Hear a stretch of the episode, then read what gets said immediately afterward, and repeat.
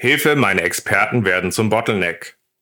In dieser Folge sprechen wir über die Herausforderungen, die sich aus einer ungünstigen Wissensverteilung ergeben, welche Maßnahmen häufig für sich alleine ins Leere laufen und wie wir doch als Scrum Master oder Agile Coach Impulse setzen können, um hier einen Unterschied zu machen. Viel Spaß beim Zuhören.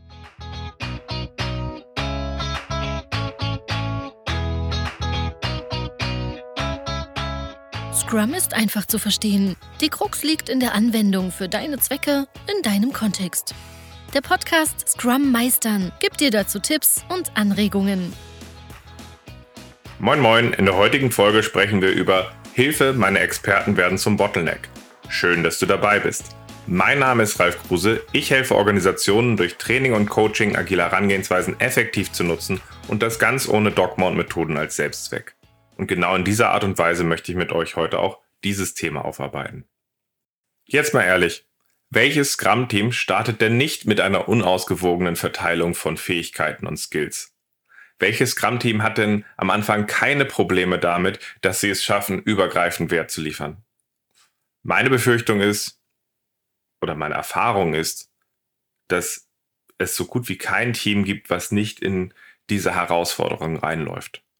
Und das ist auch völlig normal, weil Scrum ist ja so gestrickt an der Stelle, dass es uns erstmal ja kein Problem löst, sondern uns diese erstmal vor allem sichtbar macht. Und in vielen Umgebungen sind wir, bevor wir mit Scrum arbeiten, vor allem eher in einer Einzelarbeit mit Experten aufgestellt und agieren so. Das heißt, wenn wir jetzt Leute zusammenfassen in einem übergreifenden Team, was übergreifend versucht, Wert zu liefern, dann ist es doch völlig normal, dass dabei erstmal, wenn dieser Feedback-Apparat gut funktioniert, wir sehen, ach so, wenn wir das jetzt in enger Zusammenarbeit zusammen machen, dann werden wir sehen, wo uns das schwerfallen wird. Und wenn wir uns erstmal hinsetzen und unser Backlog nach Wert priorisieren, anstelle dass wir einfach nur gucken, ja, wer ist denn im nächsten Quartal wie verfügbar und wir einfach nur Ressourcen ausgeplant haben, da ist es natürlich auch nicht weiter verwunderlich, dass wenn wir plötzlich mit einem Backlog arbeiten, wo wir sagen, was brauchen wir denn eigentlich aus Business-Perspektive, dass wenn wir dann drauf gucken, wie wir dazu aufgestellt sind, dass wir dabei feststellen, naja, an der und der Stelle, das hat eigentlich immer Bob gemacht. Und von diesen 20 Bob-Themen, die da oben hängen, kann Bob eigentlich in den nächsten zwei Wochen nur zwei machen. Und die anderen müssten hinten runterfallen. Dass dieses in Scrum sichtbar wird, ist eigentlich ein wunderbarer Effekt, der uns dabei hilft zu sehen, okay, da müssen wir eigentlich ran und da müssen wir uns breiter aufstellen. Aber das ist als Startpunkt natürlich erstmal ein richtiges Brett. Dass hier zu diesem anspruchsvollen Kontext bei uns in der Community gerne über Idealzustände philosophiert und fabuliert wird oder dass halt einfach mit Lösungsansätzen um sich geschmissen wird, denen aber häufig das Fundament fehlt, dass hier etwas passiert, wäre eigentlich schon Grund genug, diese Folge zu machen. Es gibt aber noch zwei gute Gründe, warum ich gerne diese Folge heute aufnehmen möchte. Das ist zum einen, ich habe es endlich geschafft, mein Online-Programm für praktizierende Scrum Master und Agile Coaches zu starten, indem wir als zentralen Schwerpunkt haben, dass wir herausfordernde Praxisbeispiele der Teilnehmer aufarbeiten. Und da kam einfach dieses Thema, was wir hier jetzt gerade behandeln, mit der Verteilung von Wissen, der Verteilung von Expertise zur Sprache. Und ich fand es halt einfach sehr passend für die Teilnehmer, hier eine, eine Folge aufzunehmen, die halt einfach unsere Diskussion gut ergänzt. Und natürlich ist es so auch schön, ein Praxisthema zu haben, was wir hier in den Podcast reinbringen können. Wenn ihr mehr zum Online-Programm wissen wollt, schaut gern einfach mal auf Enable Change. Ich halte es nämlich für essentiell, dass wir es schaffen, dass Leute, die als Prak Praktiker unterwegs sind, nicht einfach nur weitere Kompetenzen brauchen und die irgendwie in einem Training lernen müssen, sondern vor allem, dass wir hier ein Sparring, einen Austausch brauchen, wie wir an den Herausforderungen, die wir in unserer Umgebung haben, arbeiten und daran Schritt für Schritt wachsen. Und genau darauf habe ich dieses Online-Programm ausgerichtet. So gesehen, schau gern mal vorbei oder schreib mich an und lass uns dazu austauschen. Der zweite Punkt, der dazu geführt hat, dass ich heute diese Folge aufnehme, ist, ich habe gestern unser freies Scrum Master Dojo veranstaltet. Das ist ein monatlicher Termin, in der wir strukturiert herausfordernde Fallbeispiele aufarbeiten.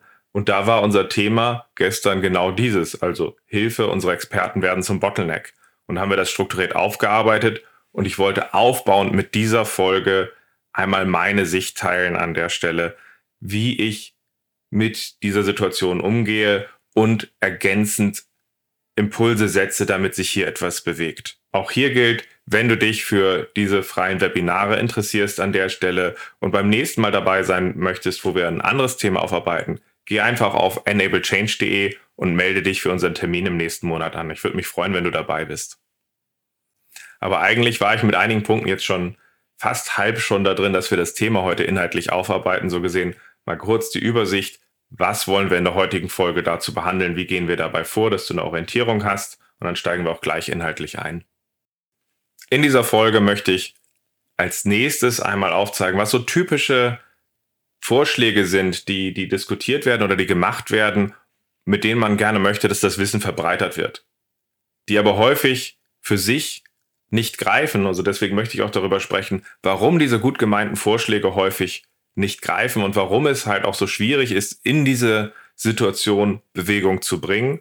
Und danach möchte ich darüber reden, wie man es schafft, dass der Bedarf, dass wir hier etwas tun müssen, so präsent und so konkret wird, dass wir halt auch gemeinsam starten wollen zu agieren und zum Abschluss dann halt einfach nochmal so den ein oder anderen Trick aufzeigen, dass wenn dieser Bedarf da ist, dieser Bedarf konkret ist, die Ideen auf dem Tisch liegen, was wir tun können, damit es leichter wird, halt hier auch wirklich in die Umsetzung zu kommen und dass wir hier auch nachsetzen und etwas bewegen. Ich möchte dir also aufzeigen, wie ein strukturierter Weg aussieht, wie man in so einer herausfordernden Situation es schafft, etwas zu bewegen und nicht ins Stocken gerät.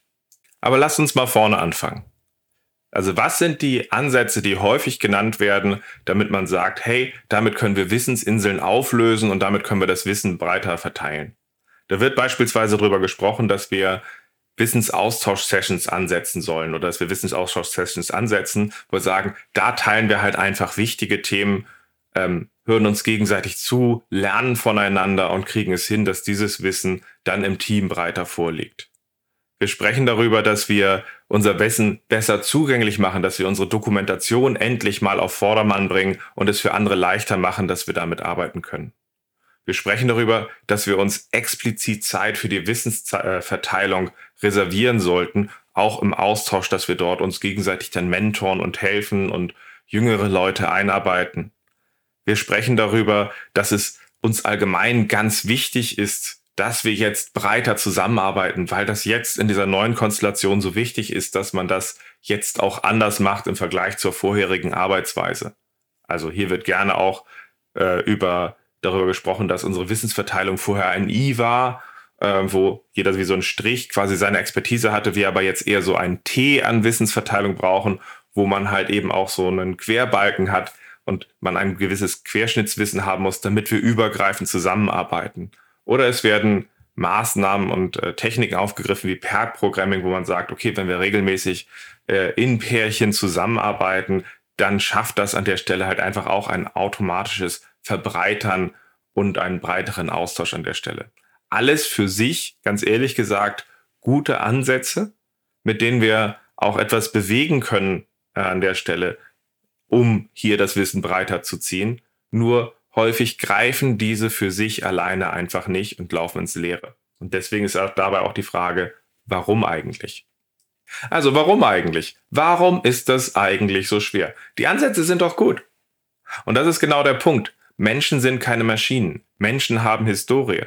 Und viele Leute in der vorherigen Arbeitsweise haben sich auch sehr stark daraus identifiziert, dass sie die Experten für bestimmte Bereiche sind ich bin verantwortlich für Modul XY. Ich bin der hier da und da drauf guckt. Und plötzlich sollen wir zusammenarbeiten, übergreifend einfach unsere Fähigkeiten mit reinbringen und uns ins Dienste des Teams stellen. Das ist erstmal für viele auch einfach ein ganz schön harter Switch. Und auch nicht so einfach hinter sich zu lassen. Zusätzlich haben viele Experten, die ein Modul, einen Bereich verantwortet haben, ganz ehrlich gesagt auch Angst, Leute jetzt auf ihren Arbeitsbereich gucken zu lassen, weil ganz ehrlich, wir werden auch ganz schön verschroben. Also zumindest war das früher bei mir, wo ich Module halt für fünf Jahre selber verantwortet habe und ich dort alleine, ohne groß Feedback zu kriegen, für mich vor mir hingearbeitet habe. Da ziehen wir natürlich Marotten ein, optimieren das irgendwie für uns, ohne dass wir Austausch mit anderen haben an der Stelle.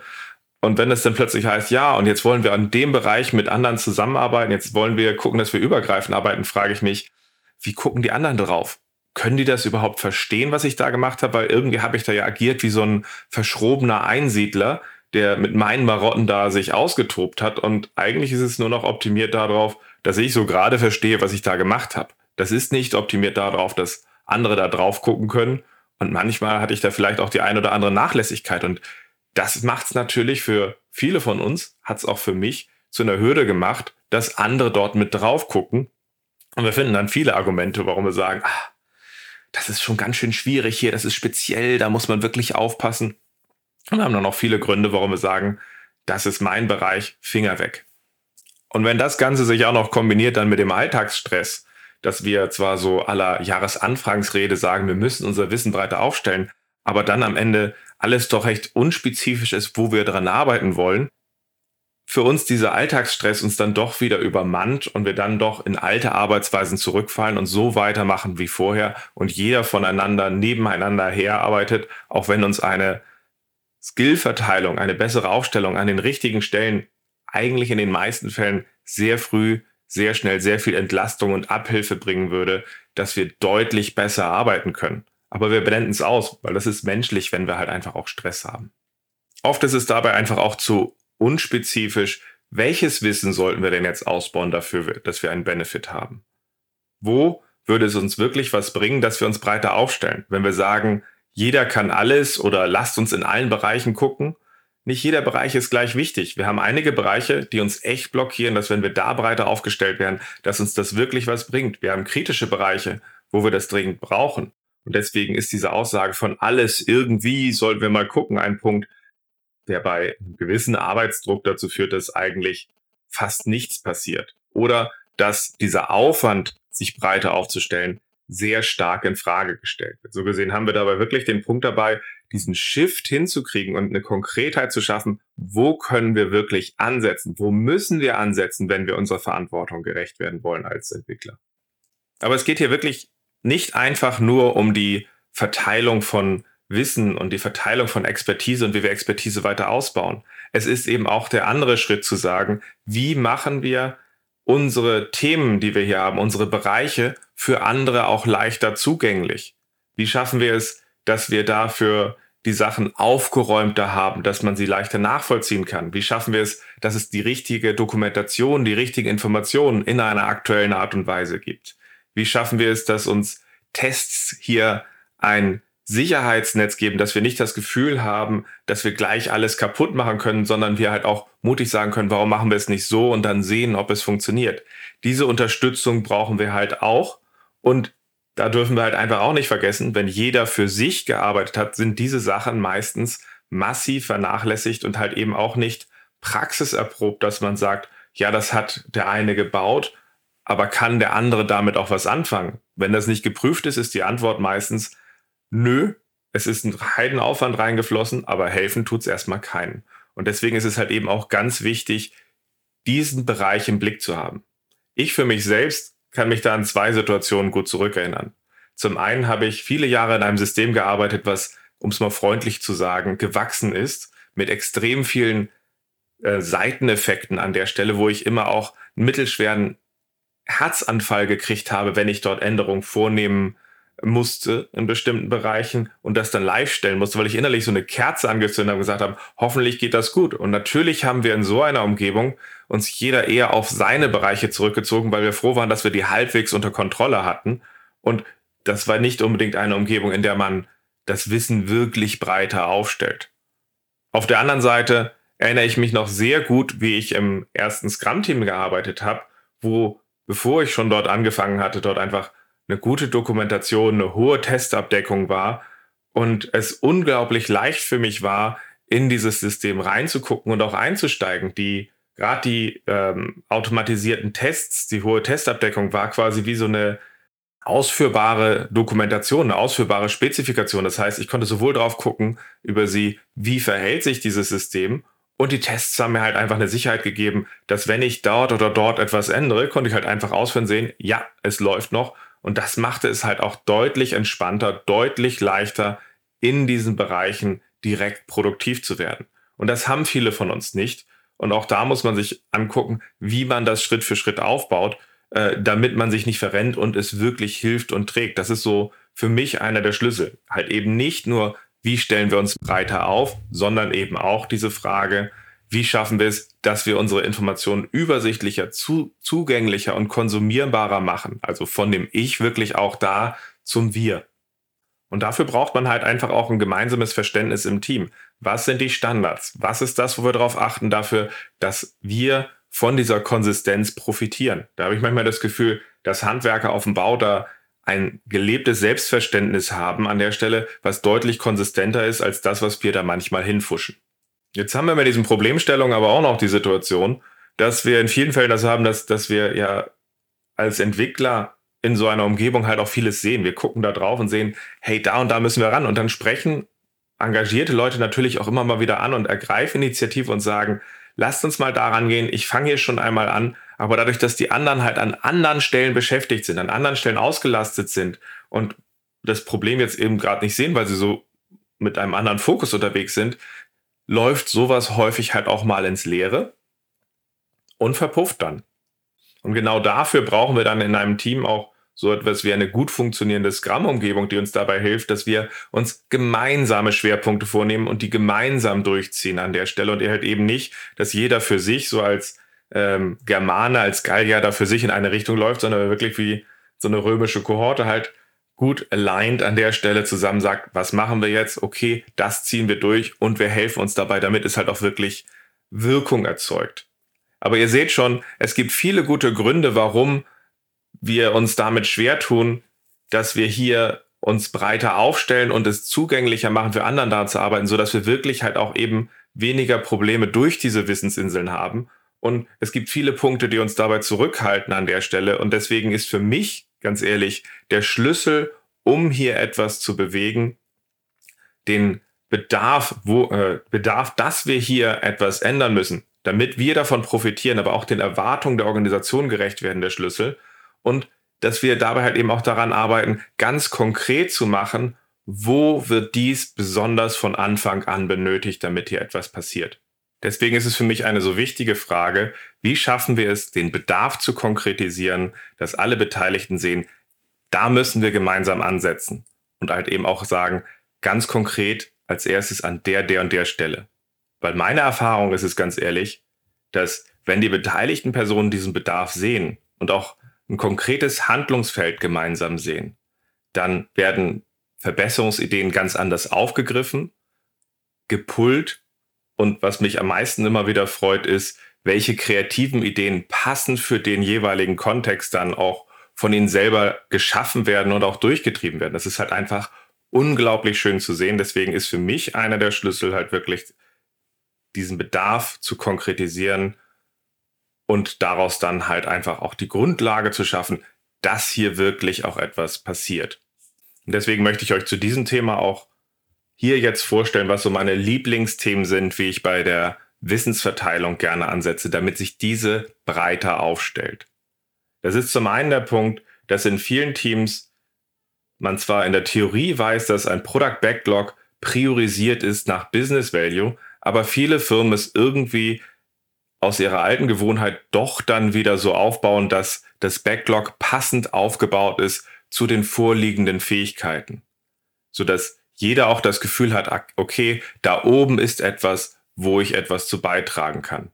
Wir sind ein bisschen daran, dass wir eher den Status quo verwalten, anstelle dass wir diese Transparenz von Scrum wirklich aktiv nutzen. Und entsprechend ist mein erster Tipp an der Stelle, wenn ihr den Bedarf konkretisieren wollt, priorisiert euer Backlog wirklich mal konsequent nach dem, was ihr aus Business-Sicht erreichen wollt, unabhängig davon, welche Fähigkeiten jetzt aktiv verfügbar sind in dem Scrum-Team. Damit kann man jetzt natürlich dann auch ganz konkret mit dem Scrum-Team zusammen ins Gespräch gehen und dann darüber sprechen und sagen, hey, das ist die Erwartung von außen, das ist das, was als besonders wichtig gesehen wird an der Stelle. Und wir können in die Diskussion einsteigen und fragen, wie sind wir als Scrum-Team von der Verteilung unserer Skills dazu aufgestellt?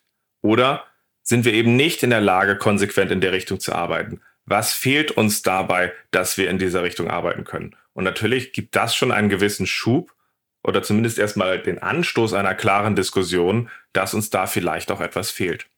Das Ganze kann man natürlich dann auch so weiterführen, dass ihr in einem Sprint Planning zum Beispiel mit diesen eher nach Businesswert priorisierten Backlog ins Sprint Planning geht und dort halt natürlich das Team dann sieht, okay, das ist die priorisierte Liste. Wir haben von den Sachen, die wir in den Sprint potenziell reinziehen, natürlich auch ausreichend Sachen vorbereitet.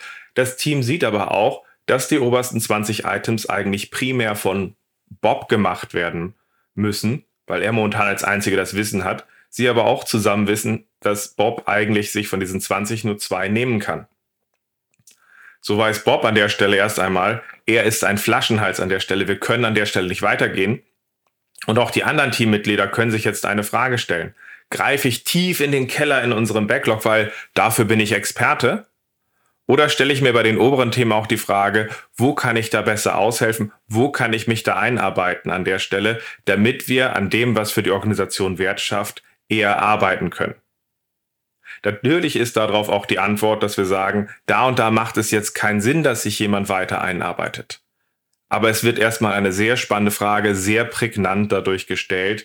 Und der ein oder andere hatte vielleicht eh vor sich, weiterzuentwickeln und sieht da halt Bereiche und kriegt dadurch vielleicht den nötigen Schubs zu sagen, da, da und da kann ich auch mal aushelfen. Da, da und da wollte ich mich eh auch mal weiterentwickeln und reinarbeiten. Und an anderen Stellen sagt ihr, da macht es halt einfach keinen Sinn. Aber ihr seht es erstmal knall auf Fall klar vor euch.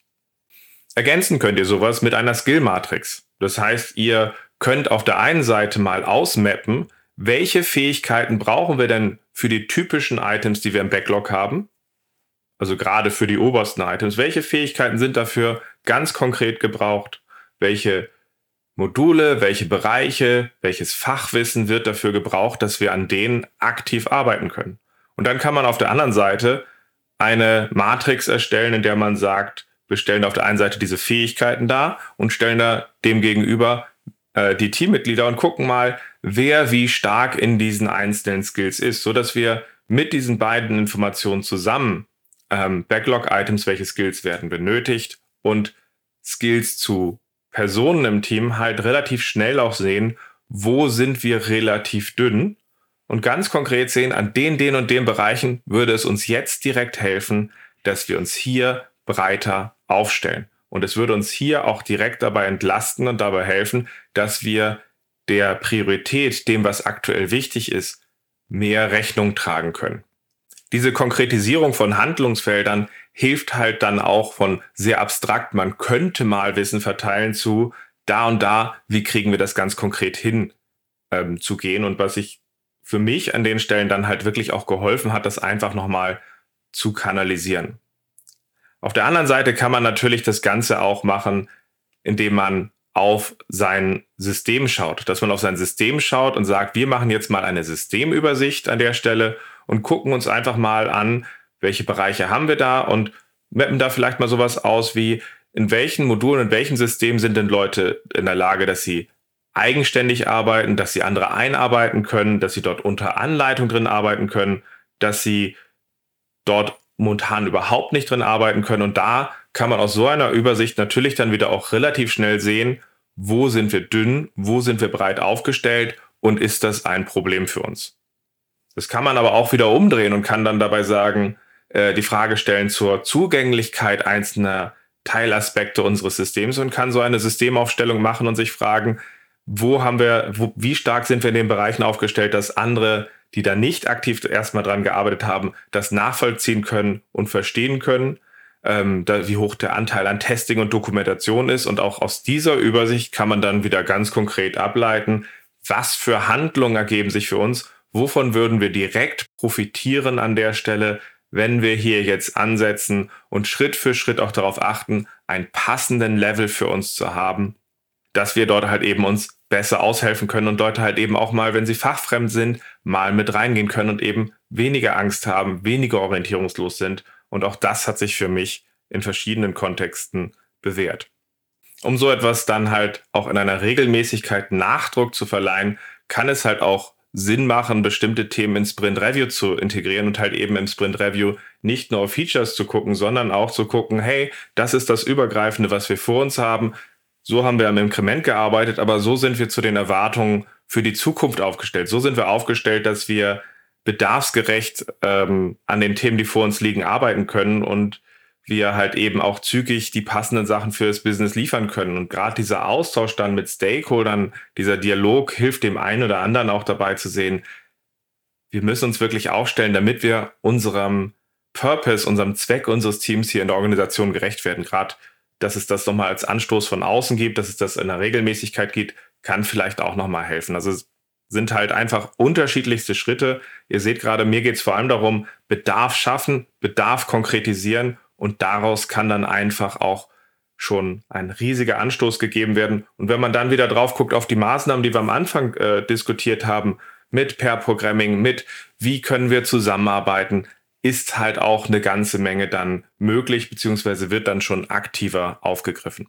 Ich finde das in solchen Fällen jedenfalls dann immer wieder schön, wo in solchen Umgebungen häufig dann aufgepasst wurde, na, wir müssen die Experten fernhalten, wir müssen die Experten irgendwie für sich alleine in Ruhe arbeiten lassen zu, okay, wir müssen uns jetzt aufstellen, dass andere in diesem Bereich eingearbeitet werden. Wie können wir in Zusammenarbeit dann mit unseren Experten es hinkriegen? Was haben wir jetzt im Sprint Planning? Was nehmen wir uns dabei vor? Wie schaffen wir es, dass äh, ein Junior vielleicht unter Anleitung einen Anfang findet, es alleine umsetzt und dann nochmal Feedback von den Experten kriegt und plötzlich eine ganz andere Dynamik auch im Team entsteht. Die Experten finden eine neue Rolle, eine Profession da drin zu sagen, ich habe geholfen, dass das weiter aufgebaut wird.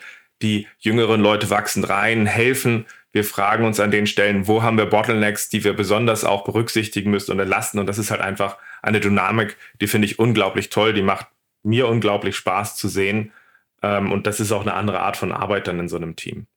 Manchmal reicht aber das Schaffen ein, äh, des, des Bedarfs, des Konkretisieren des Bedarfs, dass wir, wo wir ansetzen müssen, reicht in manchen Fällen nicht aus. Also da haben Leute dann halt ein klares Verständnis, da und da müssen wir ansetzen an der Stelle. Sie haben auch Ideen, aber sie schaffen es noch nicht, diese umzusetzen. Und das ist dann für mich nochmal so eine Ergänzung, wo wir als Facilitator, als Ermöglicher dabei helfen müssen, Strukturen aufzubauen, die den Leuten dabei helfen, dort ins Tun zu kommen und dabei nachzusetzen. Beispielsweise habe ich Teams erlebt, die sich dann einfach bewusst, um immer wieder auch neue Sachen auszuprobieren, sich diese dann anzugewöhnen, so eine Art Slow Lane, also einen Bereich eingeführt haben, dass sie sich jeden Sprint gesagt haben, wir haben ein Item drin, da experimentieren wir besonders, da probieren wir besonders neue Sachen aus, da versuchen wir eher bewusst langsamer zu arbeiten, damit wir hier Neues ausprobieren und dann halt auch das Wissen breiter ziehen dann kann man auch äh, dabei helfen, dass man zum Beispiel die Art und Weise, wie man eine Wissenaustausch-Session aufbaut,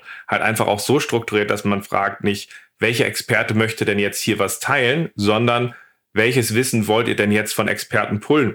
So dass man das wirklich einmal umdreht und plötzlich bedarfsgerecht von den Leuten gefragt wird, kann denn mal einer da und da drüber reden? Und wir dann als Scrum Master oder Agile Coach dabei helfen können, zu gucken, haben wir da Leute im Team, beziehungsweise wenn wir sie nicht haben, wo kriegen wir Leute her, wo wir das Wissen herpullen können? ganz andere Dynamik, die dabei passiert. Und natürlich können wir auch zusammen mit dem Scrum-Team gucken, wie, wie wir KPIs und Metriken aufbauen, die uns dabei helfen, in diesem Marathon ein Gefühl zu entwickeln, wie haben wir Schritt für Schritt jetzt auch schon Verbesserungen geschafft, um hier voranzukommen.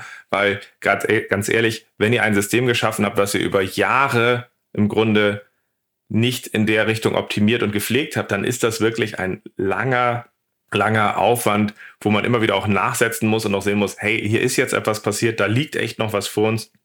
Und da kann es halt ungemein halt auch helfen, dass man guckt, wie man sich passende KPIs und Metriken aufbaut, um zu sehen, da, da und da sind wir schon besser geworden. Es geht langsam vorwärts und man sieht, dass das Nachsetzen dabei hilft. Ihr seht also, es gibt eine ganze Menge Punkte, die man machen kann. Häufig greift es an der Stelle aus meiner Sicht zu kurz, einfach nur Lösungsansätze zu benennen und auszuprobieren, weil die sich häufig halt verlieren. Wenn das für euch funktioniert, ist doch wunderbar. Macht es wirklich gleich so, setzt diese Lösungsansätze an. Wenn ihr seht, dass diese ins Leere laufen, ist mein Tipp, schaut wirklich erst einmal den Bedarf zu schaffen, den Bedarf zu konkretisieren, so dass man wirklich auch gemeinsam sich als Gruppe zusammenrauft, dort anzusetzen und guckt, wie ihr unterstützende ähm, Maßnahmen schafft, dass man Schritt für Schritt auch wirklich ins Tun kommt, dass man nachsetzt und man diesen Marathon schafft und dann kann man eigentlich auch fast jedes System, fast jede Sache dabei auch wirklich gut aufräumen. Und ich hoffe, ich konnte euch mit dieser Folge den ein oder anderen Tipp geben, mit dem ihr in dieser Situation etwas in Bewegung setzen könnt und ihr wirklich einen Unterschied machen könnt. Mir bleibt jetzt nur zu sagen, danke fürs Zuhören. Ich hoffe, die Impulse helfen euch weiter Und wenn ihr euch dafür interessiert, euch mit anderen zu herausforderungsvollen Situationen auszutauschen, schaut gerne mal auf enablechange.de vorbei, meldet euch beim nächsten Scrum Master Dojo an und ich hoffe, wir hören uns in der nächsten Folge wieder. Bis dann.